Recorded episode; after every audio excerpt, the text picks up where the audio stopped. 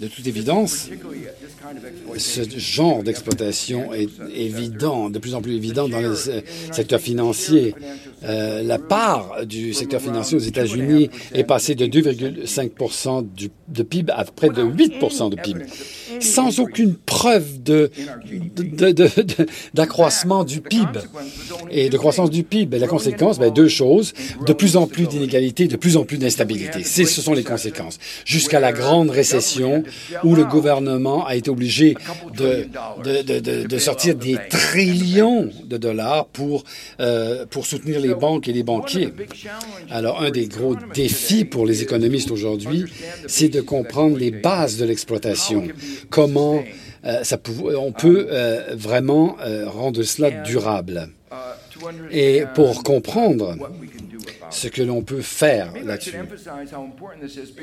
Il faut que j'insiste sur l'importance, parce que le modèle économique standard euh, est basé sur la présomption que les marchés sont parfaitement concurrentiels et que les gens sont rationnels, et comprennent tout, sont parfaitement informés. Et ça, c'est le modèle, de, euh, le modèle économique euh, courant. Et à la fin, euh, on en parlé dans l'introduction, on dit que les marchés peuvent faillir, peut-être parfois les gens peuvent être irrationnels, et c'est un, une note de bas de page. Alors que moi, dans ma perspective, en fait, c'est ça ce qui est le principal. Si vous voulez comprendre la, dynamique des inégalités, les performances de notre économie, vous devez commencer sur la base de la perspective qui euh, il faut commencer avec l'exploitation. Et euh, l'exploitation dont je parle beaucoup, le, type d'exploitation, et qui est particulièrement important aux États-Unis, c'est l'augmentation de la euh, de, pouvoir du marché. Bon, la preuve de, tout cela, ben, c'est qu'il y a une, de plus en plus de concentration Concentration, ça veut dire la fraction de la production totale qui est produite par deux ou un, deux, trois ou quatre grandes entreprises qui sont monopolistiques.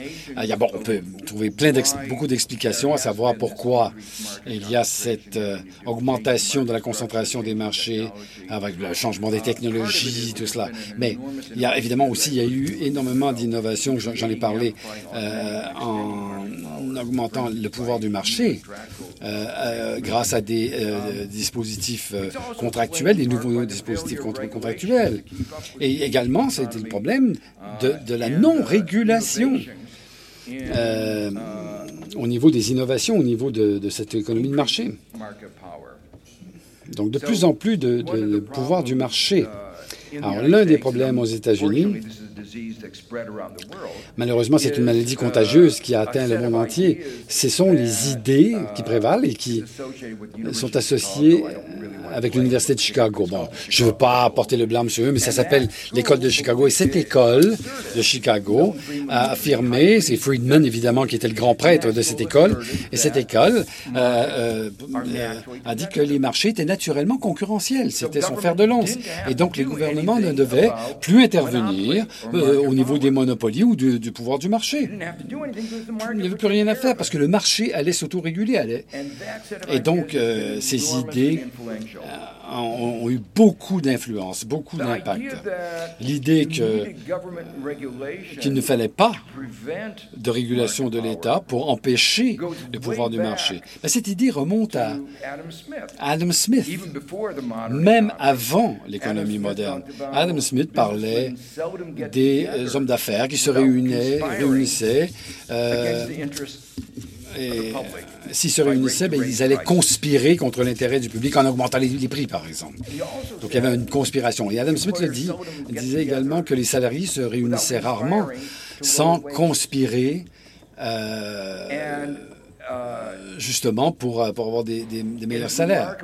Donc, il est remarquable. Tout, ça, ça se passe en secret, finalement, en catimini. Et, et, Adam Smith avait, avait, une vision, finalement, parce que plus de 200 ans plus tard, nous avons découvert que ces riches entreprises, Apple, Google, en fait, avaient conspiré ensemble pour abaisser les salaires de leurs salariés leurs employés. On penserait qu'avec des dizaines de milliards de bénéfices, ils n'avaient pas besoin de conspirer pour abaisser les salaires de leurs, employés. Mais, vous savez, euh, on n'arrête pas la, euh, justement la, fin de ces, de ces multimillionnaires.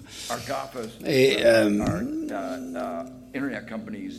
c'est ce que fait nos GAFA finalement, cette soif du gain. Et donc, également, malheureusement, il y a eu un affaiblissement, euh, par exemple, des syndicats. Euh, euh, des, pouvoirs de, compensation. Et sous l'influence du néolibéralisme, les règles du jeu économique ont été réécrites.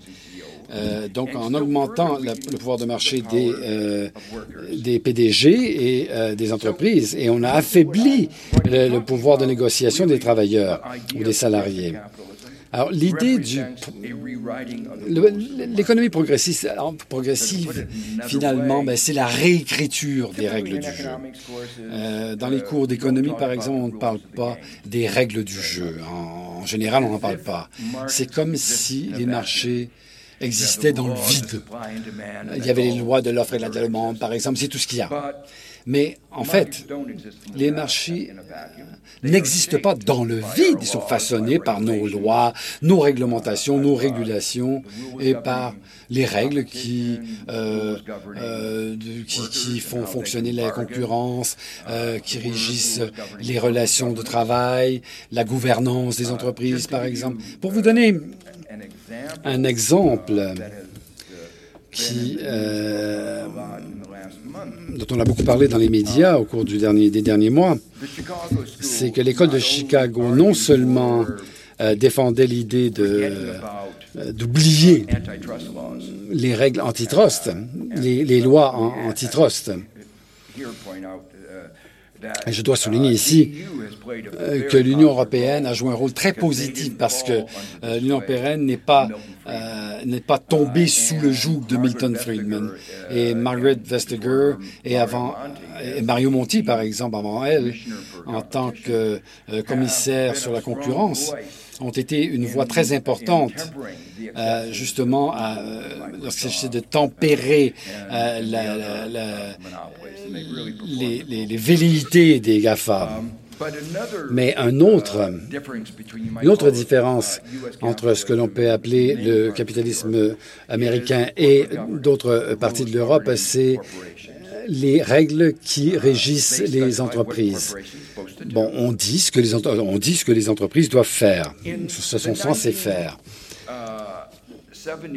Dans les années 70, 1970, Milton Friedman, dont j'ai parlé, qui était le grand prêtre de l'école de Chicago, euh, prétendait que les entreprises n'avaient qu'une seule obligation, et c'était de maximiser la valeur des actions des actionnaires. Donc, elle ne devrait pas s'occuper des, salariés, des, clients. Si on peut voler, allez-y, si ça augmente votre valeur sur le marché. Euh, donc, la valeur de vos actions. Et il dirait que ce n'était peut-être pas éthique, mais maximiser votre valeur sur le marché. Et donc, euh, il pensait que de, faire preuve de charité, c'était pas une idée. La responsabilité, de, euh, la responsabilité de l'entreprise, c'est pour lui, c'était pour lui immoral. Et en fait, il a tout fait pour changer les lois aux États-Unis, euh, pour rendre obligatoire pour les entreprises que de, de se focaliser uniquement sur la valeur des actions pour les actionnaires le shareholder value. Et il a réussi à changer la législation, changer les lois. Euh, moi, j'étais assez dérangé par ça. Bon, non seulement je pensais qu'il y avait tort, mais j'avais écrit plusieurs, publié plusieurs euh, articles dans des journaux euh, universitaires, dans des publications universitaires, que la, maximisation de, des actions n'était pas une bonne idée, que ça ne, ça ne, ça ne, favorisait pas le bien-être de la société.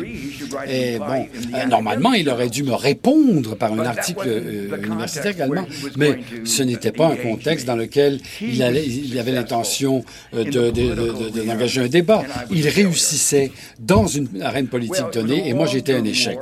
Et donc, ça a été une guerre à long terme. Et moi, je, je me bats depuis 40 années.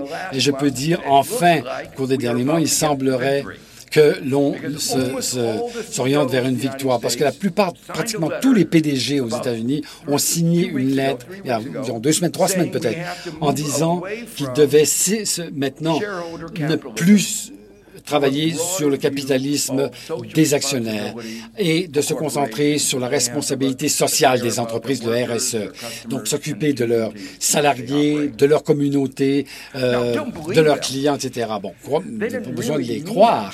Euh, je pense pas qu'ils le, savent, savaient ce qu'ils disaient, mais je pense qu'ils ont compris qu'ils ont perdu le débat politique. Et donc, il était préférable qu'ils soient un peu en, avance qu'en retard, donc qu'ils prennent l'avance. Et avec le prochain démocratique président, le prochain président démocratique, démocrate, pardon, nous allons changer les règles. Euh, pour euh, justement changer la donne au niveau du capitalisme pro-actionnaire.